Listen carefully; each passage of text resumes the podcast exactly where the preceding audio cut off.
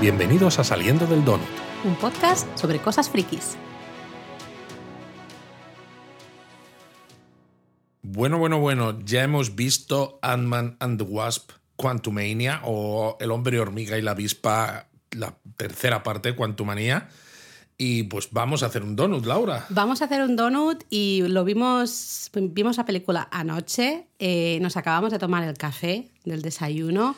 Me refiero, mm, este va a ser un donut un poquito así de, de lo que nos salga. Un poco inconexo, quizás, porque no hemos ordenado las ideas, no tenemos un listado de cosas que queremos contar, simplemente Pero nos apetecía también, ¿no? Que fuera un poco sin filtro, digamos, Total. o sin orden, o... Totalmente, más libre. totalmente. Sí, sí, sí, así tal cual. Y de hecho va a ser además el primero en una lista relativamente larga de donuts que tendremos que volver a poner la sirena por aquello de los spoilers, porque Ostras, como no ha habido películas nuevas desde ni series nuevas desde Wakanda Forever, pues claro, hemos estado haciendo el rewatch de Star Wars, que seguimos todavía con él. Estamos Ahora estamos ello, un sí. poquito en pausa, porque bueno, viene esta película, viene Picar, etcétera, ¿no? Entonces, bueno, pues vamos a ir ahí. eh, Y pero- bueno, y viene un viaje que tenemos que, aunque solo sea una semanita, pero pues ya Exacto, nos, para el que no lo sepa, nos vamos una semanita a Japón, así que pues, nos desbarajusta un poco los planes donuteros. Pero pues eso, y también nos apetecía eso, ¿no? De decir, vamos a sacar el donut hoy mismo, digamos, o cuando sea que lo publiquemos, pero me madre refiero- mía, Laura, me das trabajo. O sea, El vamos domingo. a sacar el Donuts hoy mismo. O sea, es grabar esto y ponerme a montarlo. No, y- no sé si hoy mismo, pero me refiero a. Sí, sí, pero tú ya lo has dicho. Vamos a, a- a grabarlo y tal cual nos salga un poco, ¿no? A mí también me apetecía hacer algo un poquito más libre, no dejar. A lo mejor, pues dentro de un par de semanas o tres, o a lo mejor cuando esté en Disney Plus y la volvamos a ver, podemos hacer un donut un poco más estructurado, ¿no? Un poco más de ir parte por parte y demás. Pero hoy me apetecía hacer A ver, un yo no tengamos un guion, yo soy una persona estructurada. Laura. Lo sé, yo no, yo no, yo soy una cabeza loca. Eh, no, no es verdad, tampoco soy tan loca, pero es verdad que en este tipo de cosas eh, mi mente desvaría mucho. Entonces voy a necesitar que me, bueno, me mantengas ahí un poquito Bueno, en el camino. ¿Qué en te sendero. parece si ponemos la sirena primero? Venga, vamos a poner la sirena de los spoilers.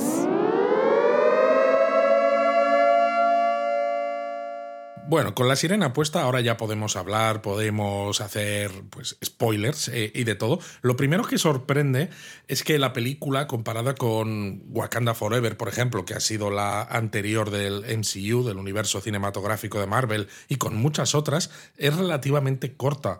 Porque son, creo que miré, dos horas y cinco minutos. Es decir, en poco tiempo empaqueta toda la historia, ¿no? Cuando, por ejemplo, en la propia Wakanda Forever necesitas, creo que eran dos horas y tres cuartos o una cosa así, ¿no? Pues Para poder con- contar todas las cosas que quieres contar, porque al final cada vez hay más, eh, más tramas interconectadas, hay más referencias, hay más de todo. Sí, y qué difícil porque creo que un poquito más le hubiese venido bien a esta película, pero el problema es que a veces un poquito más eh, se hace la película demasiado larga y pierde el ritmo en algunas partes y hay problemas, Bueno, ¿no? Entonces, Yo creo que primero, ¿por qué no decimos, ¿no? ya que estamos en plan desestructurado, ¿por qué no decimos nuestra opinión general así antes incluso de analizar nada? Vale. Y luego cuando terminemos el donut, ¿no? Que ya hayamos, aunque sea de una manera así desconectada, hayamos analizado cosas, decimos, mm, ¿cómo cambia tu opinión, ¿no? Una vez que piensas en las cosas. pues a mí me gustó la película, pero creo que no me gustó tanto como me esperaba que me iba a gustar. Vale. Eh, creo que es una película, lo puse en Twitter nada más salir del cine, es una película, no es la película que me esperaba para nada. Me gustó, pero no me esperaba esta película, me esperaba algo bastante diferente a lo que me han dado. Entonces, eh, bueno, estoy todavía un poco ahí, ahí, ¿no? Viendo las partes buenas, las partes quizá no tan buenas.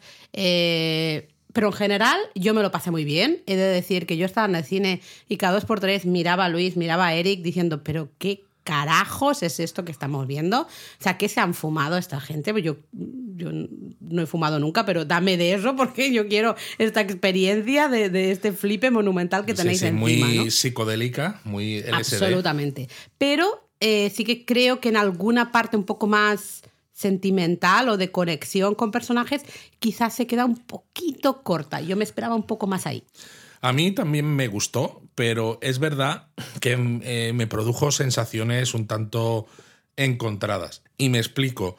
Eh, creo, tú has dicho que la película hubiera estado mejor con un poquito más de metraje, pero se podría haber hecho un poco larga. Lo curioso es que hay momentos en los que a mí la película se me hacía un poco larga, a Mm. pesar de lo corta que es. Se me hacía un poco larga y me explico por el hecho de que eh, empieza, eh, tiene como un primer acto cortito en el que te presentan ¿no? la vida cortito. la vida en San Francisco con ese Scott que ha escrito el libro, que es popular porque ha salvado el mundo, ¿no? Recordemos además que hizo un podcast, ¿no? Que salía mencionado o referenciado en She-Hulk y esto.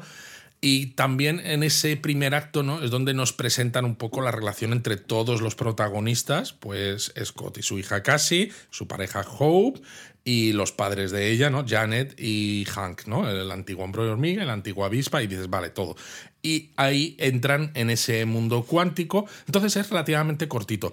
Y luego, claro, el resto de la película transcurre, para mi gusto, de una manera Muy eh, lineal. Muy lineal, exacto, y muy poquito a poco, ¿no? No es hasta prácticamente el final final donde se lía un poco esa revolución contra Kang y sus ejércitos. Entonces, claro, toda esa parte intermedia de la película, dices, está bien porque te presentan ese mundo cuántico eh, creativamente, ¿no? Puedes decir, oye, pues mola, es muy diferente. todo lo Visualmente que tú está quieras. chulo. Visualmente está chulo, pero ocurre todo muy lineal y además no hay esa conexión entre personajes, no hay esa sensación, porque fíjate que hasta lo dice Scott cuando lee de, de su libro, ¿no? Que dice lo de eh, algo como de crecer, ¿no? Que, que al final hay que encontrar la manera de crecer y demás. Yo no siento que los personajes, eh, cuando acaba la película, hayan crecido con respecto a cómo eran al principio, cuando, por ejemplo, en Ant-Man 1, ¿no? Tienes un Scott que es un puñetero desastre, sí ha hecho ese robo, eh, pero por, bueno, por una buena intención, pero ha acabado en la cárcel, ¿no? Está separado de su mujer, no tiene de- derechos de visita de la hija porque no paga la pensión o lo que sea, y acaba siendo un héroe, ¿no? Que se sacrifica por salvar a, bueno, a la gente a la que quiere. Entonces ves un camino de, de crecimiento, ¿no? Aquí en general es eso, es todo mucho más lineal. Y eso, esa parte a mí me, me dejó un poquito así, así. No sé si es un problema de eh, demasiado personaje al final. Es decir, se siente una película que presenta a Kang, especialmente, el malo maloso. Eh, y hay bastante foco en Janet. Yo creo que son probablemente los dos protagonistas. A mí, Janet, además, Michelle Pfeiffer, me parece que está espectacular en esta película. Y está guapísima, cual- además. Sí, sí, dadme más, dadme más, no tengo ningún problema. Eh, pero, por ejemplo, la conexión de Ant-Man, ¿no? De Scott con su hija, con Cassie, eh, no ves casi nada. O sea, se te dan. ¿No es casi nada? Exacto, no ves casi nada. Se te dan ahí eh, detallitos, ¿no? Te dan un poquito de información para que tú rellenes huecos. Sobre todo es eso. eh, Pero a veces falta un poquito más de desarrollo en pantalla. No que yo tenga que hacer el trabajo, que está bien, ¿vale? Yo lo hago, pero me gustaría ver un poquito más de desarrollo en pantalla. Es decir, eh, fíjate lo que es que eh, cuando Kang tiene a Cassie, ¿no? Y le dice, haz eh, esto por mí, ¿no? A, Ant-Man, o me cargo a tu hija y lo vas a ver hasta la eternidad repetido en loop, ¿no? Em, hay un momento que tú como espectador no sientes tampoco el dolor infinito, el miedo infinito que eso puede producir en Scott, porque todavía no te he dado tiempo a realmente sentir la relación que este Scott, vale, ya le conocemos, y esta Cassie, que es nueva, ¿no? Una actriz nueva, pero da sí, igual, pero, pero, el personaje. pero claro, realmente es un personaje relativamente nuevo. Eh, no sientes eh, esa No, es verdad. esa emoción. Entonces tú estás como espectador y dices, vale, esto es chungo, ok, me lo, me lo creo, eh, tengo que creer que sí, que claro, uff, madre mía, es que va a matar a su hija, uy, que... pero no te toca la patata, No, es verdad. no tanto. Y creo que ese es el principal problema de la película. Pero yo creo que esto encaja con lo que tú has dicho de que no es la película que esperábamos. Y aquí nos hace eh, hablar del tráiler y del teaser, porque Totalmente. creo que Marvel está haciendo un trabajo muy bueno con los teasers y con los trailers de no mm, no darnos demasiada información, de hecho no darnos nada de información. Porque bueno, en muchas este veces, caso se han ido al, al- al lado contrario. Pero eso- Es es lo darnos que- información falsa. Eso es lo que, lo, lo que iba a decir, ¿no?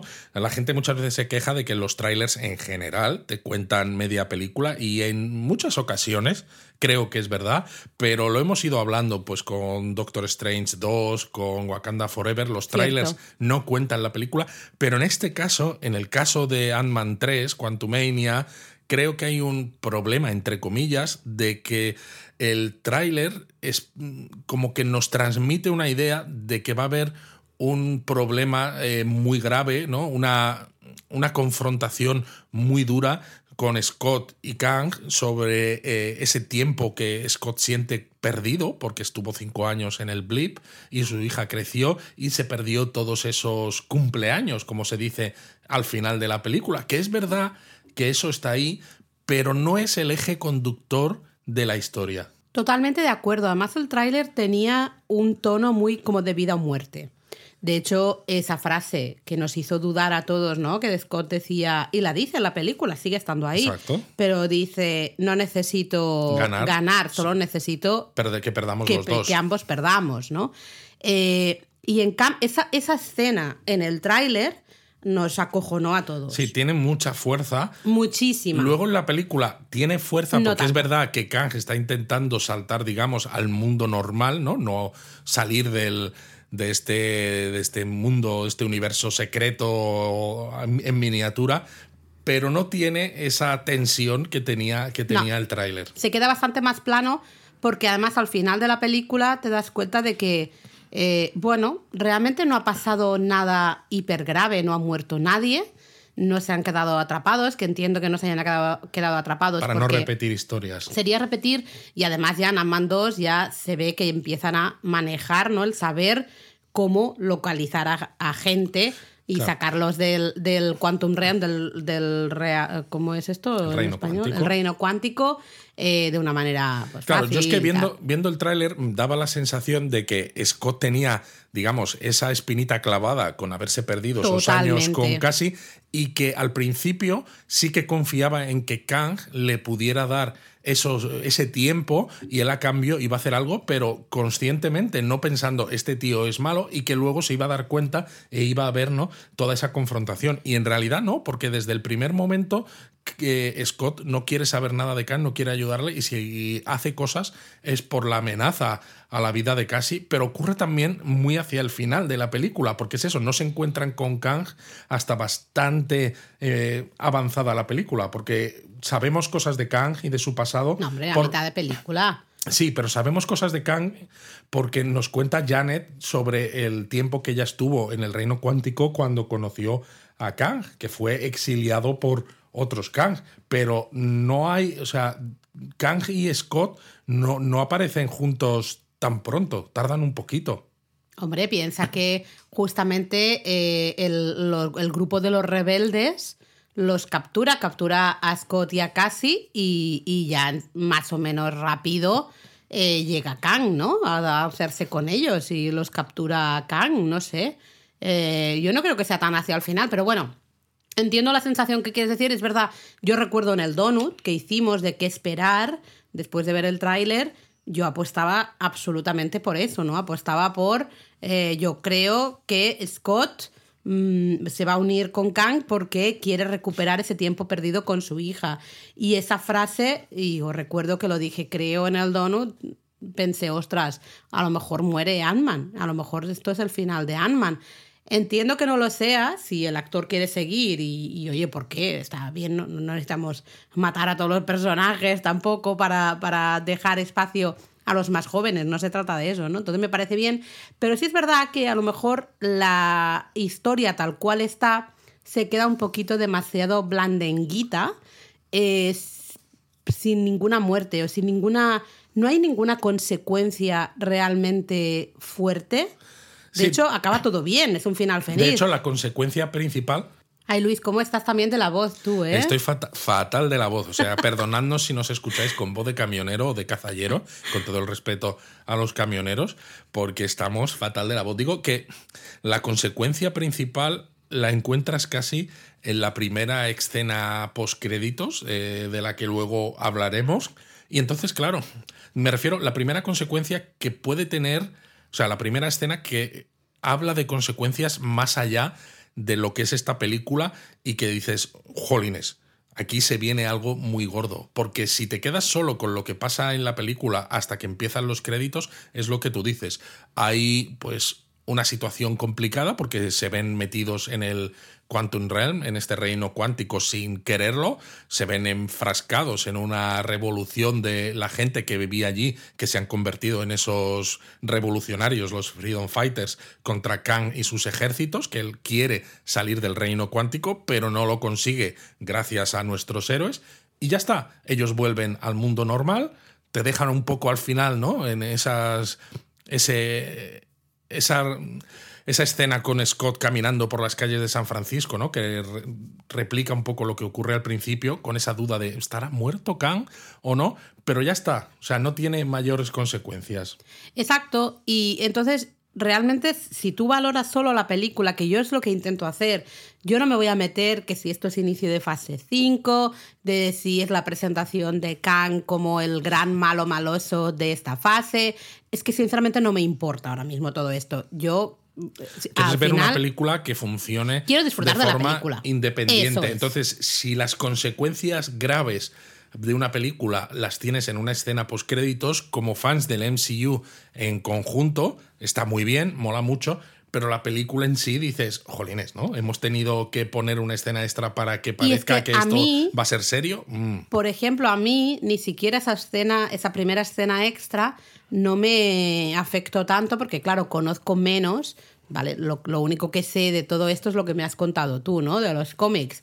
Entonces creo que a una gran mayoría de gente que a lo mejor no somos comiqueros, no hemos leído los cómics, esa escena te, te da ganas de saber ¿no? más y empiezas a meter también información en huequitos que tenías en tu mente, pero ya está, ¿no? No te da, no te da tampoco mucho más. La película se queda un poco eso, un poco de. Creo que les ha faltado algo de fuerza para que la historia realmente tú sintieras como espectador que, Dios mío, Dios mío. Sí, además... Lo que, lo que se viene, qué miedo todo esto. Eh, fíjate, es que están aquí a punto de morir o, es, o alguien ha muerto. O, eh, y de verdad, yo, por ejemplo, no quiero que Janet y no quiero que Hank mueran, porque a mí el dúo Janet-Hank, especialmente Hank en esta película, lo compro, pero tres millones de veces. O sea, no hay cosa más maravillosa que esos dos. Cuando hablan, por ejemplo, ¿no? De Janet que le dice, bueno, una tiene, ha tenido sus necesidades, que fueron 30 años, y Hank le dice, no, no, sin problema, lo entiendo perfectamente, yo también tenía necesidades, te quiero mucho, yo también te quiero. ¡Qué maravilla! ¿Qué es, esto? Es fantástico. Eh, me encanta. Entonces, no me de entendáis. Hecho, ahí, Hank habla de una tal Linda que podría ser, creo que Linda Carter, que es un personaje de los cómics de Marvel que creo que se publicó por primera vez, más o menos al mismo tiempo que que el personaje de Hank en los, en los cómics. Vale, hay guiñito, ¿no? Guiñito. Hay, hay, guiñitos, sí, pero me encanta además cómo hablan de, de una manera tan natural de, claro, no sé si vas a volver, no sé si estás muerta, pues yo pues... pues claro, normal, y eh, sobre todo cómo lo, lo aceptan, ¿no? En estos momentos. El Hank de esta película me parece fantástico. El Hank de las dos primeras era bastante más gruñón pero también estaba muy bien. Estaba muy bien, pero era bastante más gruñón. El Hank de esta me encanta. O sea, y, cómo aparece al final. Y se ha vuelto, por un lado, más abuelo, que dices mola, pero al final es muy badass. O sea, es, es muy. súper badass ese final. Eh, me hubiese encantado ver un poquito más de ese final, se me queda corto realmente, ¿no? Pero cómo aparece en plan de, perdona del retraso, ¿eh? pero es que, uff, había muchas hormigas. Claro, porque además es, el, es el Ant-Man original y son sus hormigas, ¿no? Estas que nos enseñan al principio, que claro, te cuentan, no, estas hormigas están construyendo su propia tecnología, ya sabes que van a salir luego, ya sabes que las hormigas van a tener una parte importante de ayudar a los héroes en vencer a Khan, yo lo sabía desde el principio porque, ¿no? Un tema pistola de Chekhov, si lo sacas, lo tienes que, usar, ¿no? En ese sentido está bien escrito, pero claro, cuando encima te cuenta que esas hormigas, ¿no? Cuando caen al mundo cuántico por el problema este que hay con el con lo que ha construido casi, que hace que se metan todos en el mundo cuántico. Las hormigas, algunas de ellas también caen, pero entran, ¿no? Cuenta por una especie de conducto temporal que hace que las hormigas hayan pasado miles de años en lugar de que haya sido inmediato como, para, como fue para ellos, con lo cual esas hormigas han desarrollado toda una civilización. Y una tecnología. Y una tecnología y demás. Y entonces, claro, es fantástico, ¿no? Cuando él aparece, él camina despacio y los ejércitos de las hormigas le, le aparecen por los lados, ¿no? Avanzando rápidamente para combatir a los malos y es, es brutal. Además que es fantástico, es una película de Ant-Man. Las hormigas tienen, que, ser protagonistas, claro que sí. Entonces, bueno, yo creo que hemos dicho lo primero, hemos empezado por lo que menos nos ha gustado de la película, o más que menos nos ha gustado, lo que creemos que a lo mejor le falta a la peli. A mí se me queda una cosa también. Ah, a ver, dime. Sí, eh, con respecto a lo que tú dices de Cassie ¿no? y su relación con el padre, aquí hay una cosa que me funciona y otras que no. A ver. Eh, creo que, por ejemplo, eh, la relación con Scott es verdad, no está del todo. Quizá porque la gente mm, piensan que si ya hemos visto el universo de Marvel y hemos visto las Sandman anteriores, sabemos que Scott quiere mucho a Cassie, ¿no? Está muy centrado en su relación con ella, con lo cual no necesita seguir explorándola. Eh, y además sí que te muestran, que eso parte está bien, cómo se nota que casi ya va convirtiéndose pues, en, una, en una señorita hecha y derecha y hace cosas de las que Scott ya no se entera, que es un poco también lo que cualquier padre Ley de vida. le ocurre con sus hijos, ¿no? Que cuando son un poco más pequeños tú eres el centro de la vida de tus hijos y llega un momento en el que es como, mira viejo, no me, no me des, ¿no? Entonces esa parte la, la, veo bien, ¿no? También veo bien el cómo nos cuentan precisamente que por esa juventud de casi y ese idealismo, ella quiere seguir ayudando al, pues, al pequeño, al, pequeño little guy, ¿no? como el libro de, Scott, al desfavorecido realmente, porque ella cree en esa justicia, ¿no? quizá de una manera muy ideal, mientras que... Muy de, joven. totalmente, mientras que Scott ya se ha vuelto un poco más pragmático. Lo que sí que me escama un poco es que, claro, te presentan un personaje que de golpe y porrazo también es súper bueno técnicamente, ¿no? Tecnológicamente, ¿no? Súper buena ingeniera, porque entiende todas las ecuaciones de, de Hank y construye esta, esta especie de telescopio que puede mirar al Quantum Realm y demás. Y dices, claro, lo necesitas para que su personaje tenga un poco de importancia al principio de la película y para hacer avanzar la película, para meter a todos los protagonistas en ese Quantum Realm y dar inicio realmente a la historia. Pero me parece que está un poco traído por los pelos. Eh, es que le falta un poco de desarrollo. Falta un poquito de desarrollo o alguna algo de, en el guion que nos dé, eh, que rellene ese hueco, ¿no? Y que justamente te, te indique bueno, pues ella ha estado, yo qué sé, trabajando de becaria durante varios años en, sí, algo. Eh, con, no sé, con Hope, ¿no? Por ejemplo, y aprendiendo ahí de ella, que se nos intuye, porque ves que, que Hope tiene su, em, bueno, a, sí, su fundación PIN, ¿no? Que es filantrópica y Eso es, pero se la ve trabajando con Cassie, o sea, están muy juntas las dos, muy desarrollando. Pero no, se desarrolla lo suficiente. Ahí está. Además, por ejemplo, comentábamos en el donut de qué esperar de la película, que en el documento que Marvel había enviado a medios sobre la película y con un resumen de los personajes, se decía también, se decía todo esto, ¿no? Que Hope realmente eh, tenía a. No, Hope no, que casi tenía a Hope y a Janet como referentes, eh, porque veía, ¿no? Lo que ellas habían sido capaces de hacer, pero casi te daba más información ese documento que la propia película. Y ese documento además te decía que Hope tenía un problema con Janet, con su madre, porque Hope quiere saber más qué pasó en el reino cuántico, en esos 30 años, porque Job estuvo soñando con recuperar a su madre todo el tiempo, esto lo vemos en Ant-Man 2, y claro, cuando su madre llega, resulta que no cuenta las cosas que han ocurrido ahí abajo, sabemos por qué no las cuenta, porque los quiere proteger teóricamente, aunque de todas maneras dices, si tú piensas que esa persona Kang se ha quedado ahí, que no tiene manera de salir, ¿qué más te da contarlo? No, y de hecho, eh, si quieres protegerlos, lo mejor es contarlo para decirles, oye, eh, tenemos que intentar que esta persona no salga de ahí porque es peligrosa. Pero bueno, es verdad que el ser humano a veces. Totalmente, pero me refiero que solamente hay una escena, realmente hay un par más cuando ya están dentro del reino no, cuántico. Pero solo hay una. Pero hay una escena antes de que entren en el reino cuántico, precisamente cuando, cuando casi activa esta, esta especie de de telescopio Hubble hacia el reino cuántico que ella dice, estás enviando una señal, páralo ahora mismo, ¿no? Y lo para.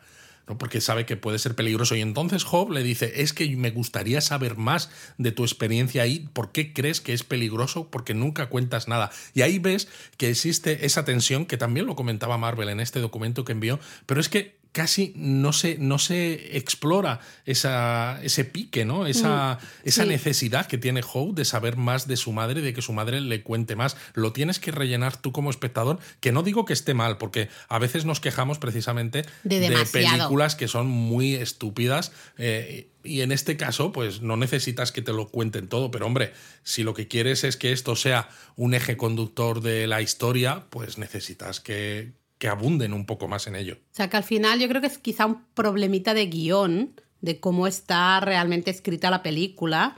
eh, de que no necesitamos tres millones de horas mm, para comprender esto, pero un poco más, algo más, un poquito más, no O sea, sé. no es tanto de guion, creo, sino de, Pues yo lo creo que sí puedes, de lo que puedes en- en- enganchar en, en el tiempo que tienes. Bueno, ¿Sabes? Pues eso. Porque yo creo que el guion para una película de dos horas, prácticamente, que no, no dura más, donde necesitas introducir un poco ciertas cosas, ¿no? Lo- Necesitas cerrar la historia y necesitas contar esa revolución de los Freedom Fighters contra Khan, pues yo creo que hace un buen trabajo. Pero claro, si tienes que añadir más eh, información de esto que decimos de Cassie, de Hope con Janet y demás, la película se te va a lo mejor a las dos horas y media, dos horas cuarenta, y es lo que entiendo que no querían. ¿dónde pones el foco? Porque, por ejemplo, Ya. yo el tema de la revolución, ¿no? Y de esos personajes que salen, los entiendo para que te lleven a nuestros personajes a donde tienen que ir, ¿no? Manejan un poco la historia. Pero sinceramente, con el corazón ahí en la mano, eh, no me importa en absoluto. O sea, no conecto en absoluto con esa revolución, con esa chica, la líder de la revolución. Eh, ¿Cómo? Yentorra. Eso, Gentorra. Eh, no sé, eso me sobra un poco porque yo ya tengo unos personajes de los que yo me preocupo. Claro, ¿no? pero ha sido al mundo cuántico que resulta que hay todo un universo sí, nuevo, sí, ¿no? Y pero hay me, una me parece que es demasiado. Hay demasiadas cosas, entonces, como no da tiempo realmente a profundizar en todo, no profundizamos casi en nada. Ya, Nos quedamos problema. un poquito por encima y te damos ahí eh, trocitos de pan y tú ya te haces el bocata entero, ¿no? Con, con ese trocito de pan que te he dado. Entonces yo creo que esa es la... Al final se resume todo en lo mismo, ¿no? Es mi parte, entre comillas, negativa o lo que eh, no sé si, no voy a decir no me ha gustado, no, no es eso, pero que me ha afectado al final en mi, bueno, eh, en el, en el sentir general de cómo me he sentido viendo esta peli, esta parte creo que hay algo ahí que falla, no sé exactamente qué, pero que la veo un poco en ese sentido plana, le falta profundidad en esas relaciones de personajes para que yo, como espectadora, para que yo sienta, eh, ostras, eh, tenga miedo, eh, tenga, pues me salta una lagrimita en algún momento, o esté en tensión. Totalmente. Realmente no estuve en tensión en ningún momento porque al final, ahora también lo hablaremos si quieres, va todo tan eh, pim pam pum que no tampoco te da tiempo a, a pararte un momento y a decir, ostras, ¿qué está No, eso es pasando? o qué va a pasar, o madre mía lo que ha pasado, ¿no? Luego hay que hablar también del tema del diseño de los CGIs. y Venga, de hablemos los un poco visualmente de la peli. Especiales. O sea, visualmente creo que la peli mola, pero cre- creo, y creo también que han eh, preferido escoger ¿no? un diseño de este reino cuántico que sea muy LSD, básicamente, ¿no? Como si Sí. estuvieras en un viaje, porque precisamente teniendo en cuenta que casi toda la película transcurre en este reino cuántico, sabes que vas a tener que hacer eh, efectos especiales en todas las escenas, que vas a tener que rodar con pantalla verde o en el volume, este, ¿no? Que empezó el Mandaloriano a usar.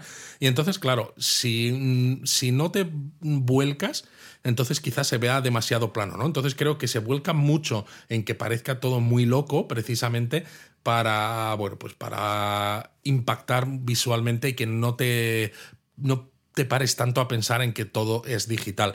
Y en general creo a mí al menos, que sí que me funciona, aunque hay veces que se nota demasiado para mi gusto, por ejemplo, el uso del volume, ¿no? Que no es que esté mal us- usado, pero se nota mucho eh, esos actores que están relativamente quietos alrededor de objetos prácticos, Ah. pero que no se mueven demasiado porque, claro, eh, aunque parezca que el fondo se sigue estando ahí, ¿no? Y que el mundo continúa, realmente es la pantalla circular del volume. Entonces, hay veces que me chirriaba un poco porque dice, es que mm, veía claramente que estaban en un eh, en un set de, grabación. Fíjate, pues a mí no me pasó. Yo visualmente eh, compré la película 100%.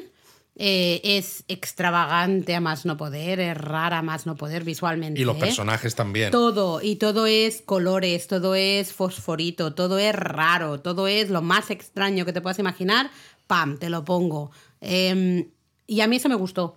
Me gustó porque a mí me funcionó. Y en, yo no, no, sí. En ese momento estaba viendo eso y como eh, era todo en plan, me iba fijando en todos los detallitos de, mira, este tiene... ¿No? Como la nave que le roban a Bill Murray eh, Hank, Janet y Hope, bueno, que con, tiene que, con los controles eso. Que tiene que meter los brazos en una especie de. Bueno, es que no sé ni cómo llamarlo, ¿no? Como todo, ¿Por qué todo es gelatinoso Exacto. En, el, Quantum Realm? Todo, es gelatinoso. o el, luchador este que tiene como una especie de láser por cabeza. Sí, es como un faro, pero que luego saca fuego, ¿no? Por, por ahí. O el alienígena este del reino cuántico que, está preocupado porque no tiene orificios, no tiene agujeros. Orificios, sí, sí, mejor que dice, habéis bebido de mí y con eso consiguen entender los idiomas que Mira, que eso me gustó. Este, este detallito del tomarte ese zumo, que no sabemos el origen y me da igual, ¿no? Bueno, sale de este. Bueno, ya, pero este luego el que toman en el bar eh, Janet, Hank y Hope, no sé si es lo mismo o no, me da igual, no me importa. No es como el traductor universal de Star Trek, pero sí, en sí, forma porque ya está. Así de esa manera, pues ya, ya lo tenemos. Que por cierto, la persona que pone voz a este alienígena, este también gelatinoso, que no tiene agujeros y que al final sí que los acaba teniendo porque le bien Feliz que está. Y bien feliz que está.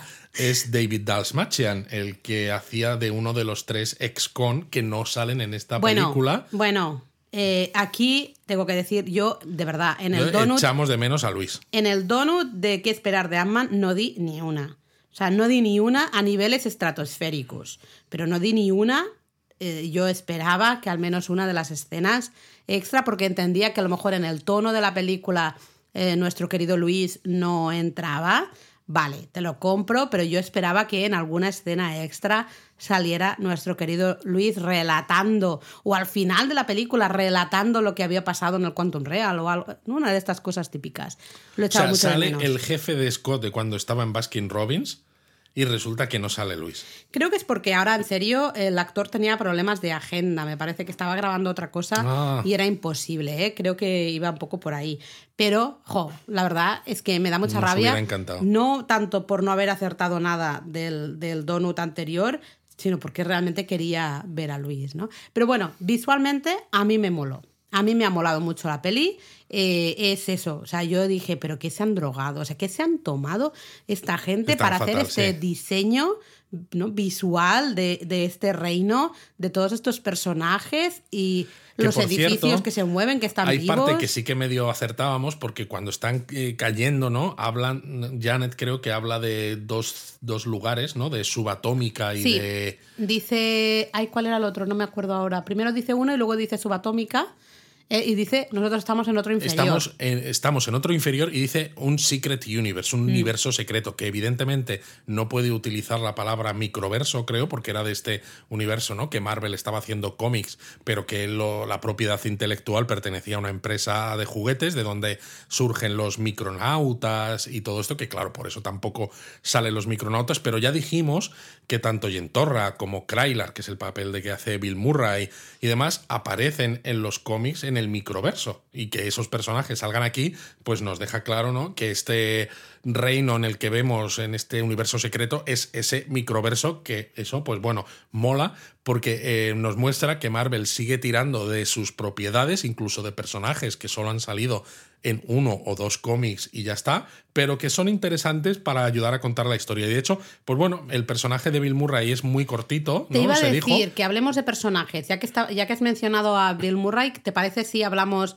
un poquito en general de todos los personajes. Si quieres empezar por él. Sí, a mí Bill Murray me gusta, pero porque en general él, él, me gusta, ¿no? Siempre le da un tono a sus personajes pues muy, muy especial, ¿no? Y el punto que tiene aquí medio juguetón con Janet, porque claro, pues han estado, han tenido sus cosillas, ¿no? Aparte es que de haber sido. Una tiene necesidades. Efectivamente, aparte de haber sido revolucionarios contra Kang. Pero claro, esa, mira que, que, dura poco, ¿no?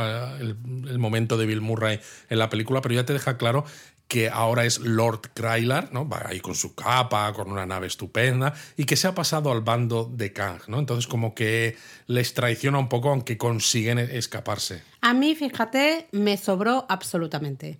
Eh, bueno, lo, que más me gustó de esa escena es el rollo Star Wars, de la cantina, ¿no? De que están en ese bar. Es muy Star Wars. Es súper Star Wars eso, pero el personaje de Bill Murray, lo siento, pero no me voy a acordar de él. La semana que viene yo ya no me acordaré. Pues fíjate, a mí no me parece que sobre porque por un lado ayuda a hacer esa escena que a ti te gustó tanto en la que ambos hablan de sus necesidades físicas en los 30 años que están separados, te habla también de que Janet fue revolucionaria, pero fíjate que le dice, por tu culpa murió mucha gente, ¿no? Que luego hace que cuando roben la nave, que también necesitan robarla para juntarse con el resto, ¿no? Con lo cual necesitas a alguien que te traiga una nave y que tú puedas robar. Y luego que cuando están volando con esa nave, que Janet les cuente la historia de su paso por el Quantum Realm, precisamente por todo lo que ha ocurrido en ese momento en el que está con Krylar. Entonces creo que el personaje no aporta mucho la historia, porque de hecho no se profundiza en quién es Krylar ni en su papel dentro de este reino cuántico, pero que sí que ayuda a hacer avanzar esa parte de la historia y a que Janet se abra ante sus, ante sus familiares. Te entiendo, pero es un poco triste que al final un personaje, o sea, te acuerdes más por lo que viene después que por el, por el propio personaje en sí. Hombre, el personaje está muy poco tiempo en pantalla y sin embargo ayuda a avanzar la historia por un lado y a también sentar ciertas bases de esa comunicación de Janet con su familia. Entonces, en ese sentido, creo que el personaje, bueno, es un eh, es, es, satisfactorio, aparte de que eso, de que es Bill Murray, jolín. Bueno, aparte de Bill Murray, que bueno, a ti te gustó mucho, a mí, bueno, me, da un poco igual. Me gustó, me gustó y creo que encaja bien con la película. Luego, los Freedom Fighters, ¿no? Estos revolucionarios, mi problema es decir, a ver cómo lo explico. Creo que hay personajes que son interesantes, divertidos, ¿no? Como este que está preocupado por los orificios o como el el, hombre antorcha este. Sí, que no habla, pero bueno, está por ahí siempre. O, el que es telépata, ¿no? Que les lee la mente, que ah, tiene también escenas divertidas con él. La Torra es muy badass. Pero es verdad, precisamente, que como no hemos sabido nada del Quantum Realm, o más que del Quantum Realm, de este universo secreto, de estas civilizaciones que hay ahí, mm. pues claro, en esta película de golpe y porrazo, ¿no? Que además es cortita, como hemos dicho tienes que entender que eh, existe esta civilización desde vete tú a saber cuándo y que cuando llega Kang y por las cosas que hace con Janet recupera su traje y ciertos poderes, su poder, pues se convierte en un conquistador, porque es eso, es Kang el conquistador y los somete y los echa de sus casas, eh, masacra a muchos, pero claro, no, lo, ves más que como casi un recuerdo. Entonces, cuesta empatizar con ellos y cuesta empatizar con su sufrimiento. Me recuerda un poquito a, por ejemplo, en Thor Love and Thunder, el tema de Gore, de cómo nos dicen, Buah, es el, es el mata dioses, ¿no? Eso está cargando a todo el mundo y qué miedo, no sé qué, no sé cuántos. Y no le vemos, realmente no hay tiempo en la película para ver a Gore pues dándolo todo, ¿no? Matando a, todo Kiski. Pasa aquí un poco. Eh, Kang se, se, autodenomina también el mismo, el conquistador, nos lo dejan muy claro, sí, eh, conquistador, conquisto, todo lo que tú quieras, pero no lo vemos. Nos lo muestran solo como en un flashback cuando Janet ayuda a Kang a, digamos, reactivar ese motor multiversal de su nave, ¿no? Que se ha quedado desactivado cuando le exilian en el reino cuántico. Y en ese momento, cuando Janet toca la nave, como que recibe un montón de imágenes visuales del pasado de Kang y entonces ella nos explica que se dio cuenta de todo lo que había hecho, todos los mundos que había destruido y toda la gente a la que había masacrado. Y, son flashazos que dices, vale, este Kang es un capullo. Puede ser que, fíjate, te voy a contar una cosa personal. Eh, tenía ahí un. Me estaba viniendo un ataque de tos en el cine me estaba llorando muchísimo el ojo derecho Y eh, en esos flashazos que tú has dicho, justamente hay momentos como con una luz blanca, ¿no? Muy fuerte. Yo tuve que cerrar los ojos en varias ocasiones porque me estaban doliendo los ojos eh, justo en ese momento. Entonces, creo que me lo medio perdí, entre Vaya, hombre, comillas. va a haber que volver a verlo. Sí, no, no, en el sentido de sé, sé lo que vi, pero no lo vi al 100%. Vale. Entonces puede ser que justamente eh, me haya quedado coja un poco ahí, pero por culpa mía, ¿no? Al final, de, que es que me lloraba muchísimo el ojo, entonces esos flashazos de luz mm, me afectaron mogollón, tuve que cerrar los ojos y, los iba, iba abriendo el izquierdo solo un poquito para ir viendo, entre que la escena es cortita y yo con un ojo abierto y el otro, cerrado, pues no me extraña que no me haya quedado. O sea, a mí, a mí la sensación que, con la que yo salí es que me, me hablaban de Kang el Conquistador y yo no había visto. Claro, eh, eh, No había un- visto a Kang conquistar cosas. También es un problema, porque claro, sabes que Kang va a ser el gran villano de esta, de esta saga. Es Kang, el conquistador, pero en esta película, que es la primera de la fase 5, la primera realmente en la que le vemos como conquistador, está exiliado en este reino cuántico y está prisionero y él lucha por salir. Entonces, si pasas mucho tiempo hablando de su etapa como conquistador, No, no, está tienes claro. que contar encima cosas de un pasado que queda fuera del marco de la película. Sí. Entonces entiendo que lo hagan solo como, como flashes, ¿no? Como recuerdos de cosas que ya han ocurrido para no desviar demasiado la atención de que estás en esta película, porque entonces si no tendréis que hacer una película de Kang en la que cuentes su historia, cómo, cómo, cómo consigue esos poderes, cómo consigue viajar por el tiempo, o más que viajar por el tiempo, tener esto que él mismo dice, que él eh, el tiempo no es una, para él no es una jaula, sino que él vive el tiempo al mismo tiempo, valga la redundancia, ¿no? Pasado, presente y futuro a la vez, pero tendría sentido hacer una película solo de Kang para poder explorar todas sus facetas. Bueno, es que de hecho esta película se siente más una peli de Kang que de Ant-Man. Un poco, un poco a veces también, eso sí. Eh, la verdad. Hablemos de Scott, hablemos de Ant-Man. ¿Cómo lo has visto en esta peli? A mí me ha gustado. A mí me ha gustado. La verdad sí. es que Paul Rudd, a mí me gusta, haga lo que haga, da igual. Pues eso. Eh, pero creo que el personaje de Scott como tal, me gusta al inicio, cómo nos plantean ese Scott que está un poco de vuelta o un poco ya diciendo, bueno, en plan de yo ya he hecho mi parte, ¿no? Deja- A mí no me déjame. liáis. No, y sobre todo es déjame que disfrute un poco de, de todos estos momentos tan duros que he vivido, ¿no? Porque es eso, he acabado en una prisión para superhéroes después de lo de Civil War. Eh, he luchado contra Thanos, he hecho de todo. Entonces, ya me toca quiero un estar con mi familia ahora, Exacto. con mi, con mi pareja, con mi hija eh, y viviendo la vida. Y si me invitan a cafés, aunque piensen que soy Spiderman, pero me invitan a cafés, pues yo estoy ahí leyendo mi libro y demás. A mí pues me gusta porque mantiene un poco el tono un poco divertido De y un poco ridículo del propio Ant-Man, ¿no? Sí. O de persona que dices que es un poco héroe a su pesar. Sabe que es un héroe, pero que a veces es despistado, un poco... No, porque no se toma en serio. Es que, claro, cuando. ¿Quién fue que dijo. El eh, Falcon. Falcon, exacto, ¿no? Que dice, "Ah, tenemos un Ant-Man ahora, un hombre hormiga, ahora ya hormiga lo que nos faltaba. A ver, es que si te lo paras que a pensar, es pensar, absurdo. Entonces me gusta que no se tomen en serio porque creo que es la manera de que justamente tú conectes con esos personajes y esa historia. Si se toman demasiado en serio, no puedes conectar. Y me gusta además también lo que decíamos antes, que te muestra la evolución de un padre con respecto a sus hijos cuando el hijo pues ya tiene una cierta edad, ¿no? Que empiezas a no enterarte de lo que hace cuando tú crees que sin embargo sí que te estás enterando, ¿no? Eso es Y más cuando eh, tienes, claro, eh, el padre es justamente Ant-Man, pero él ya está un poco en plan de, bueno, yo ya he hecho mi trabajo, ahora me lo estoy tomando con calma. Y en cambio, claro, la hija está en un momento de darlo todo. Totalmente, Laura, estoy ahí de acuerdo contigo. Claro, es que tienes a, a la chica casi, que es, claro, pues bueno, la juventud es lo que tiene, ¿no? Eh, ¿Quiénes de- al final organizan las revoluciones? Siempre tiene que ser los jóvenes, son los claro, que... que... son los que tienen más que ganar por esos cambios que, van, Sí, que vas son, a hacer. son más de, pues bueno, eh, tienen más esperanza en los cambios, ¿no? En este sentido, Claro, en los cambio, adultos ya están más vuelta de todo. un de- poco, de sí, todo. sinceramente. Eh, entonces me gusta en ese aspecto. Así que yo, eh, Ant-Man, guay. Es verdad que no tiene mucho crecimiento, pero también tenemos que pensar que es la tercera película. Me Exacto, refiero, ya hace- sabemos quién es. Exactamente, no hace falta que esté creciendo el pobre en cada película. Exacto, ya... Mira que aquí crece mucho, porque hay escenas en las que sale muy grande, ¿eh? pero muy, Exacto, muy sí, grande. Sí, sí, sí. Luego, Hope. Hope, a mí me gusta, aunque tenga poco papel. Poco, más bien Sí, nada. me- y me da mucha pena porque me gusta su faceta filantrópica, ¿no? Pero que te la muestran en una escenita y ya.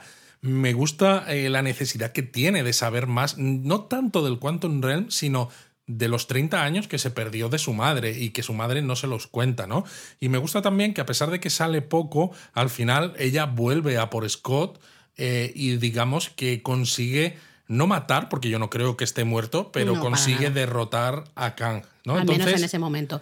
Eh, sí, estoy de acuerdo, pero a mí esa última escena, cuando eh, sale Hope ¿no? y salva eh, de alguna manera a Scott, eh, me, da- me dio un poco de rabia porque me pareció la típica escena como en plan de, bueno, como no ha salido en toda la película, te vamos a dar esta escena para que al menos hagas algo, porque si no te damos esa escena es como si no hubieses estado en la peli. Yo no sé qué pasó, no, realmente no sé qué hay, pero no me parece normal casi no está. O sea, la avispa no está en esta película, aparece muy poco.